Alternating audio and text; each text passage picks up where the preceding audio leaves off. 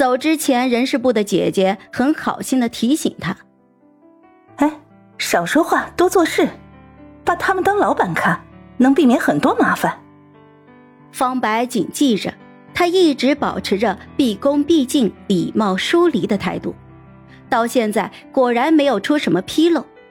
他这心想，在这两个最不身边工作，其实也没有传言那么可怕嘛。房门打开了。方白抬头，刚喊了一个“乔”字，吓得后退了两步。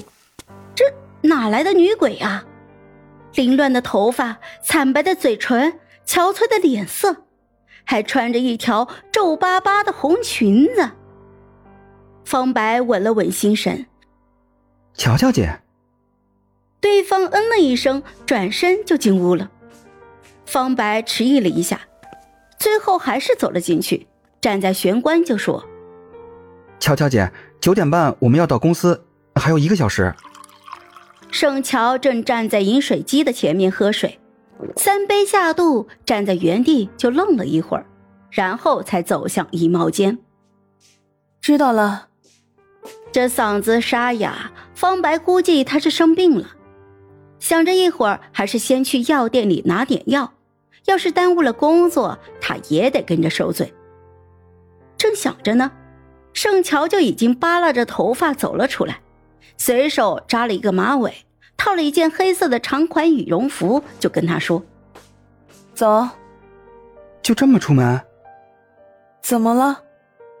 盛乔那可是曾经化妆要化两个小时的人呢。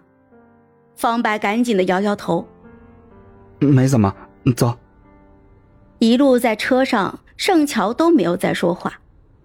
方白从后视镜里小心翼翼的观察，然后试探的问道：“乔小姐，你身体不舒服吗？要不要先去医院看看？”“没事儿，就是有点饿。”“我去给你买点早饭。”路边的早餐铺子还是挺热闹的，方白拿不准他喜欢吃什么，就一样都买了一点。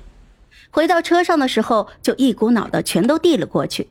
“乔小姐，趁热吃。”盛乔闻到味儿，就更觉得饿了，脸上也终于露出了笑容，跟他说了一句谢谢，就开始进食了。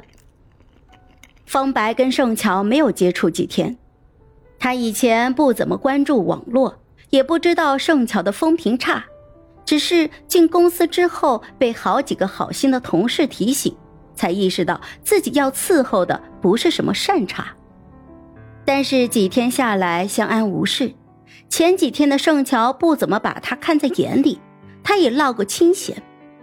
这几天大概是相处久了，他觉得盛乔还挺亲和的，说谢谢的时候会看着你的眼睛笑，眼角弯了起来，比那些浓妆艳抹的女明星要好看多了。